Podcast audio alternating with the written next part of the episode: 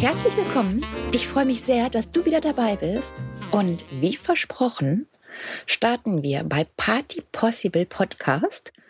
Na, schon ganz neu. Es geht nicht in eine andere Richtung, aber ich möchte gerne, dass wir uns ein bisschen präzensieren. Das heißt, wir werden zuallererst einmal über das Bildnis unserer Gesellschaft sprechen, was tagtäglich Gastgeberin ist, sogar für den eigenen Chef, und das nämlich im Beruf.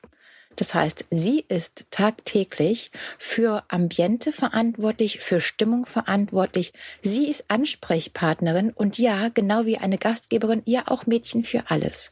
Ja, die Chefsekretärin. Die Rolle der Chefsekretärin, die findet zwischen den Zeilen statt. Von ihr wird erwartet, dass sie die Nonchalance der Grand Dame der High Society genauso leben und präsentieren kann, wie die Bissigkeit des Wall Street Wolves. Sie soll alle Regeln der Knigge kennen, aber auch wissen, wann man genau darauf verzichten sollte. Sie muss im Hintergrund bleiben. Sie soll charmant sein und die Ziele ihres Chefs verfolgen, jedoch auch nicht versäumen, ihn zu warnen, wenn er hier Gefahr läuft, eine falsche Entscheidung zu treffen. Die Assistenz der Geschäftsführung ist auf der Karriereleiter ganz nach oben geklettert hat so viel Verantwortung wie sonst keiner, sage ich, im Business, muss jedoch trotzdem die Fähigkeiten des Mädchens für alles innebehalten. Auch wenn sich ihr Titel im Laufe der Zeit verändert hat von Vorzimmerdame über Chefsekretärin bis hin zur Assistenz der Geschäftsleitung, ist sie seit Generationen aus den großen Häusern nicht mehr wegzudenken und ist auch aus der Außendarstellung für genau diese Häuser nicht wegzudenken. Auch wenn keiner von uns auch nur eine Chefsekretärin, eine Vorzimmerdame oder eine Assistenz der Geschäftsleitung nun bebildert beschreiben könnte oder sogar ihren Namen wüsste, wissen wir doch alle, dass sie im Stillen lenkt und handelt. Und genau hier spiegelt sie die Fähigkeiten als Gastgeberin wider, die sie dringend braucht. Ich freue mich wahnsinnig, dieses Thema ganz und gar zu bearbeiten, einzutauchen und vieles, vieles, was Außenstehende nicht wissen, aufzudecken, aber im allerpositivsten Sinne. Und dann möchte ich natürlich gerade durch meine Expertise mit dieser Riege an Businesswomen, die ich den Jahren einfach gesammelt habe, hier und heute zu unterstützen. Yay! Das heißt, es gibt Tipps, Tricks, es gibt To-Dos, es gibt eine ganze Menge Möglichkeiten, die als Berufsanfängerin wirklich wichtig sind zu wissen, die als alter Hase immer wieder aufgefrischt gehören und die auch einfach Spaß machen zuzuhören und lebenserleichtert sind.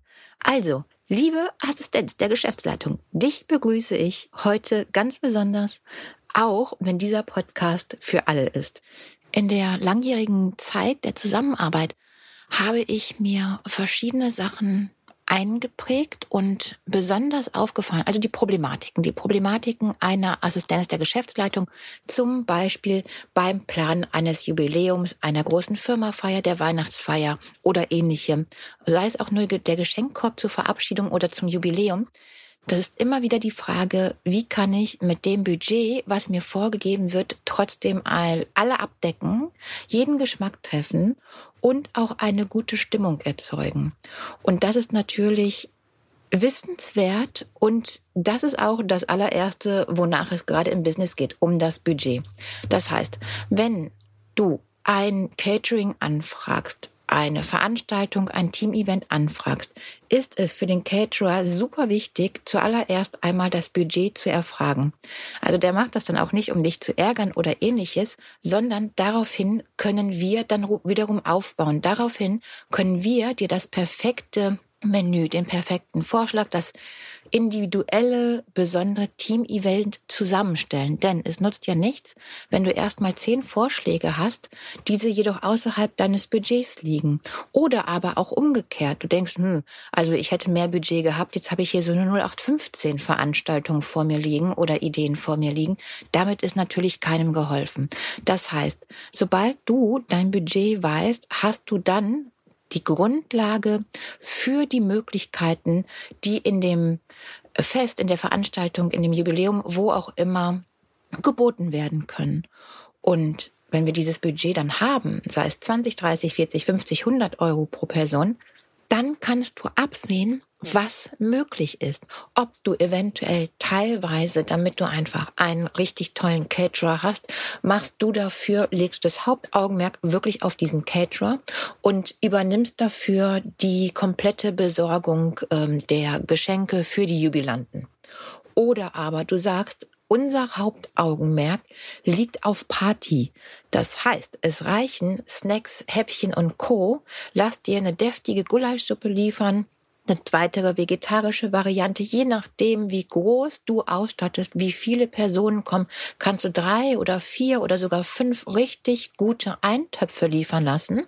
Gerade im Winter, die machen satt, die stärken und sind preiswert. Das heißt, dein Hauptaugenmerk liegt auf Party, bestell, leg das möglichst größte, den größten Anteil des Budgets natürlich gerade in demjenigen, in denjenigen, der dafür verantwortlich ist. Ob das Live-Musiker ist, ob das DJ ist, ob das eine Kombination aus beidem ist. Und dann kannst du in dieser Hierarchie, was für dieses jetzt gerade geplante Fest das Wichtigste ist, immer weiter nach unten gehen. Also entscheide ich zuallererst einmal, was ist wichtig für mein Fest. Wir haben jetzt einmal durchgespielt.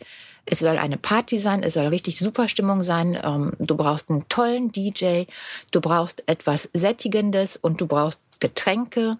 Was kommt danach? Und du gehst je weiter runter du kommst, je weniger wird natürlich das Budget und je weniger wichtig ist das dann aber auch. Das heißt, du lenkst ja in dem Moment auch in welche Richtung diese Veranstaltung geht. Wenn du sagst, es geht hier überhaupt gar nicht darum, dass wir super lange feiern. Es soll ein Catering sein, was schnell aufgebaut ist. Es soll sättigend sein. Es soll aber auch etwas hermachen. Das Hauptaugenmerk liegt hier wirklich auf dem Essen. So kannst du sagen, gut, das heißt, wir brauchen ein vorzügliches Essen, wir brauchen eine große Auswahl und alles weitere ist dem nachrangig. Wenn du jetzt aber sagst, ich möchte eine tolle Location haben, das ist unser Jahresprogramm, das wird aufgezeichnet, das wird übertragen, ich möchte eine tolle Location haben, so ist das die Spitze deiner Liste und du arbeitest von der Location herunter gibst das meiste Budget für diese super grandiose Location aus, weil das in dem Moment das Aushängeschild ist. Es geht um die Location, es geht um die Außendarstellung. Es geht dann gar nicht darum, wie toll war mein Essen, wie sehr haben wir die Party gefeiert, sondern da geht es um das Visuelle. Gerade wenn du planst, ein Team-Event zu veranstalten, dann ist das Wichtige natürlich diese Aktivität selber. Mm, dann spielt es gar nicht so eine große Rolle, was weiteres gereicht wird. Es ist mir nicht fremd, dass wir viele, viele Aktivitäten ausgestattet haben, viele Team-Events ausgestattet haben, die dann eben nicht in meiner Küche als Kochevent oder als Weintasting stattgefunden haben, sondern unterwegs. Das heißt, es gibt schon einen bestimmten Plan, es gibt schon dieses To-Do, sei es eine Stadtrallye oder was auch immer, Geocaching und, und, und. Es gibt ja so viele Sachen im Moment und so vieles wird toll grandios, sogar per Zoom angeboten. Wollen wir nicht vergessen, in der Zeit, als Zoom groß wurde, haben auch Team-Events stattgefunden. Da haben wir kleine Picknickkörbchen gepackt mit einem Getränk drinne und zwei Stullen. Das ist vom Aufwand nicht teuer, das ist vom Budget total trag- und ertragbar und du merkst, da liegt das Augenmerk ja nicht auf dem Genuss, auf dem Essen selber, sondern das Hauptaugenmerk liegt an dem, was erleben die Teams, was erleben die Teammitglieder, was erleben die Mitarbeitenden. Mitarbeitenden. Und so wird natürlich wieder ganz was anderes geschärft und in den Vordergrund natürlich, so soll es scheinen, gerückt. Aber, wie gesagt, ganz am Anfang stehst du. Ganz am Anfang hast du entschieden, was ist mir hier wichtig? Wo soll das komplette oder ein Löwenanteil des Budgets draufgehen, was ist zweitrangig. Und wenn dir dieses Team-Event so sehr wichtig ist, dass du sagst, gut, wir brauchen jetzt hier für unsere Mitarbeitenden das möglichst außergewöhnlichste, teuerste, spektakulärste Event, so ist es überhaupt gar nicht auszuschließen, dass du dann Care-Pakete packen lässt und zwar vom jeweiligen selber. Das heißt, dass du den Leuten und den Mitarbeitenden, die eben teilnehmen, mitteilst, dass für Essen und Getränke nicht gesorgt ist, natürlich charmant, dass dies oft in der Eigenverantwortung liegt. Wird dir kein Mensch böse sein, weil das nicht der Hauptaugenmerk ist. Weißt du? Und so liegt die Entscheidung, in welche Richtung soll meine Party gehen? Soll das Team-Event gehen? Und wenn ich sage, meine Party, dann meine ich natürlich dich als Veranstalterin, dich als Gastgeberin, dich als die Frau an der Spitze des Unternehmens, die eben dafür verantwortlich ist. Und die nicht nur dafür verantwortlich ist, dass es im Budget bleibt, sondern die auch dafür verantwortlich ist, dass alle viel Spaß haben, dass es gelungen ist, dass bestenfalls noch Jahre später davon erzählt wird. Denn hier kommen wir auch wieder zu der Außendarstellung. Egal was du machst, du repräsentierst. Wenn du ein tolles Event hast, wenn du ein, egal ob es ein Team-Event ist, die Weihnachtsfeier, ein Jubiläum oder, oder, oder, dann hast du immer den Hintergedanken, dass das über Jahre nachklingt und dir entsprechend dann eben auch adäquaten Nachwuchs ins Business holt. Und das heißt nicht, deine Position soll gestört sein. Nein, du verstärkst diese gerade durch solch außergewöhnliche Events, die im Budget liegen und trotzdem ihr Ziel erreicht haben, sondern ich rede von denen, die dann neu ins Business kommen. Das hat eine unglaubliche Strahlkraft, Aussagekraft und ein Ich möchte dabei sein Gefühl, wenn die Events von sich reden lassen. So. Das heißt, wenn du das Ziel weißt, das du präzise notiert hast, dann wissen wir den Weg dahin. Und der führt von oben nach unten, von der Wichtigkeit zur Nichtigkeit. Hast du dieses Ziel also einmal rauskristallisiert, wo du wirklich auch Zeit, wo du die Zeit nehmen solltest, um das so präzise wie möglich zu spezifizieren, dann fängst du von vorne nach hinten, also von oben nach unten an, die verschiedenen Partner anzufragen.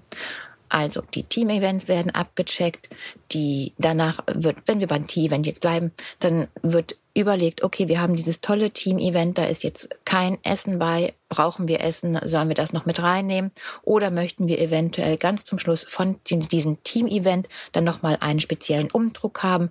Was braucht es jetzt, um das Ganze rund zu machen? Und auch dann entscheidest du wieder, je nachdem, wie viel Geld schon draufgegangen ist, Findet der Umtrunk jetzt einfach in der Firma statt? Es gibt Blechkuchen oder wird es da etwas größer und es ist noch ausreichend Geld vorhanden, um zum Beispiel den Abschluss in einem Restaurant zu machen? Das ist natürlich alles total nichtig, wenn du ein Kochevent buchst. Nun, davon wollen wir einmal jetzt nicht ausgehen, auch wenn mich das natürlich immer sehr freut. Aber ich glaube, du weißt, wo die Gedanken hingehen, wo die Reise hingeht. Ähm, du holst dir die verschiedenen Angebote rein, egal für jedes einzelne Fest, für egal in welche Richtung du denkst und planst. Und ab da hast du die volle Kontrolle, weil du die Wichtigkeiten und die Abstufungen nicht mehr aus dem Auge verlierst. Und so planst du nicht nur nach Budget, sondern halt auch, du planst nach dem nach deinem Ziel, was du als Ausgang dieser Festivität geplant hast. Und selbstverständlich ist das bei einem Jubiläum ganz was anderes als bei einem Team-Event, ganz was anderes bei einer Weihnachtsfeier. Wir gehen nach und nach auch die einzelnen Events einmal durch, was wichtig ist. Für die erste Folge war es mir ein besonders großes Anliegen, dir in kürzester Zeit den wichtigsten Hack zur wie gestalte ich eine Party und achte auf das Budget oder ein Event und achte auf das Budget mitzuteilen. Also kurze, schnelle Lösung einmal von mir für dich. Das ist immer der Anfang von allem, wenn du in Budget bleiben musst und wenn du zielgerichtet arbeiten willst. Ich sende dir einen wundervollen Tag, freue mich sehr auf das nächste Mal. Wir hören uns nächste Woche schon wieder. Bleib gespannt. Es wird toll.